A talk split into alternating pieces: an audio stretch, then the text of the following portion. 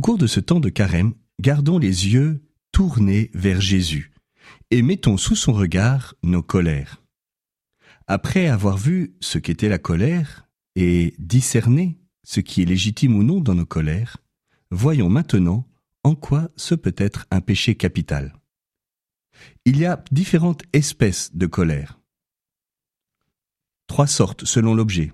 La colère contre les autres, contre soi-même et contre Dieu.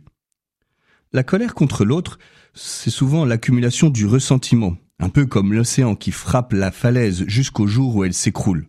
On accumule et un jour ça explose. Nous avons tellement de difficultés à accepter l'autre dans sa différence.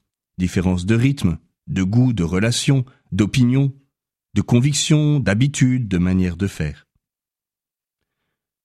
Souvent la colère contre les autres cache une colère contre soi-même. Un peu comme l'enfant qui casse son jouet préféré. La colère se retourne contre soi. Je m'en veux, je me punis, je m'autoflagelle. La colère contre soi.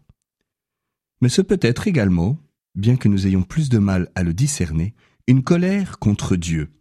Une colère contre Dieu qui résiste à nos prières, à nos désirs, à nos volontés. Ça peut aller jusqu'au blasphème, ou bien, parfois, se cacher dans une froide indifférence. Relisez le journal d'un curé de campagne avec l'exemple de la comtesse qui, derrière les apparences d'un modèle de vie chrétienne, apparence qui trompe son monde et qui d'ailleurs la trompe elle-même, cache qu'elle en veut mortellement à Dieu depuis la mort de son fils. Et le jeune curé de campagne va débusquer cette colère et l'aider à l'exprimer pour sortir de l'indifférence et se retrouver face à Dieu, afin de trouver la paix avant de mourir. La colère est un péché capital parce qu'il est la porte d'entrée d'autres péchés dans notre vie, des péchés en pensée, en parole et en acte. Des péchés en pensée. Vous savez que 75% de nos pensées sont des jugements, disent les psychologues. Ce peut être également la colère en parole. Le bavardage et la diffamation, selon le pape François, qui dit Le bavardage tue, c'est un acte de colère à voix basse. Je vous dis une chose, et je salis l'autre. C'est la colère sur un ton plus léger, mais ça peut tuer. Il manque la tempérance de laisser l'autre grandir, de respecter l'autre.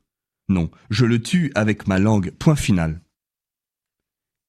Il est marquant de voir que Jésus établit une équivalence entre la colère et le meurtre. Oui, il y a des paroles qui tuent. Et puis il y a la colère en acte, cette surenchère de violence, Suffit de regarder certaines régions du monde, par exemple les tensions au Moyen-Orient, mais aussi dans le quotidien de nos familles.